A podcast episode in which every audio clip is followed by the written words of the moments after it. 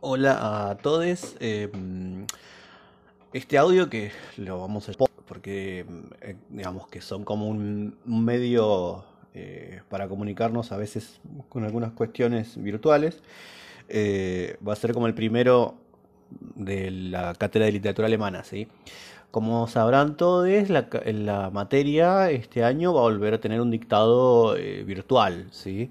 Nosotros vamos a tomar mucho de lo que se hizo el año pasado, con algunas variaciones, pero más o menos vamos a seguir con una misma dinámica. Eh, el equipo docente alemana eh, está compuesto por la profesora titular, la doctora Graciela Guamba Gaviña, por el profesor adjunto Facundo Saxe, que soy yo, y la profesora ayudante eh, Ariadna Quiroga, ¿sí? La idea de la cátedra es que ustedes atraviesen la lectura de determinados textos con una serie de indicaciones y que trabajen con la lectura de forma autónoma, y ¿no? Queremos decir que eh, es algo así como una lectura dirigida a distancia, dirigida en un sentido eh, de, no direccionada sí sí, sino que pensada junto a ustedes, ¿no? Eh, hay algo que por supuesto que no es lo mismo que si tuviéramos clases presenciales, pero vamos a hacer todo lo mejor posible o lo que podamos para que igualmente las clases funcionen y puedan eh, transitar la materia y, que no haya tantas diferencias como si fuera una materia presencial, ¿no? Eh, este audio más que nada es para, va, va a ser un poco repetitivo sobre cosas que tienen en la plataforma, ¿sí? A partir de hoy o estos días van a tener online toda la plataforma. Nosotros les pedimos que por favor lean, lean sobre todo, ¿sí? La pestaña inicio, ¿sí? En la pestaña inicio tienen la, expli- la explicación de algunas generalidades de cómo va a ser la, la cursada. Tienen un documento que es muy importante que dice adaptación de las condiciones de cursada a la modalidad virtual, ¿no? Y algunas otras indicaciones y las redes sociales y el blog, los links, ¿no? de la cátedra, más un foro de consultas. Eh, igualmente nos pueden consultar vía correo electrónico, ¿sí? Eh, la materia no va a tener clases eh, sincrónicas, ¿no? Digamos, presenciales o digamos, clases sincrónicas obligatorias, ¿sí? Lo que vamos a tener es, semana a semana, ustedes van a tener un texto que abordar, ¿sí? Eh, una serie de materiales digitales que complementan ese texto, guías de lectura, PowerPoints, eh, no sé, un podcast, eh, lecturas complementarias, etcétera, ¿no?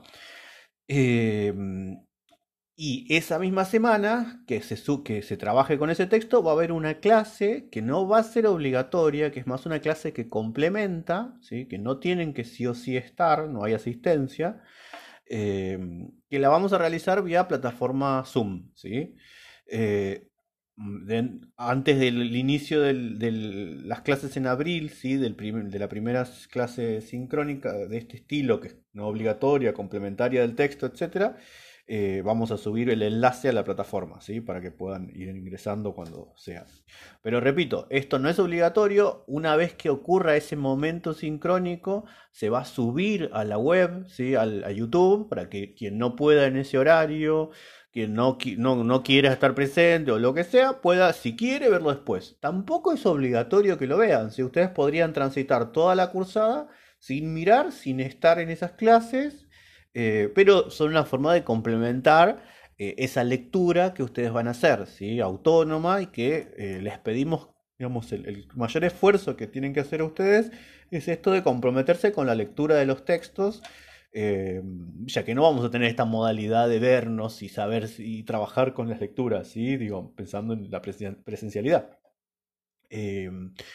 Esas clases sincrónicas van a ser los miércoles a las 14 horas, ¿sí? No vamos a tener una dinámica de teóricos y prácticos, sino que va a tener esa clase complemento de la semana todos los miércoles a las 14 horas y después de que ocurre se sube a YouTube y les vamos a compartir los links.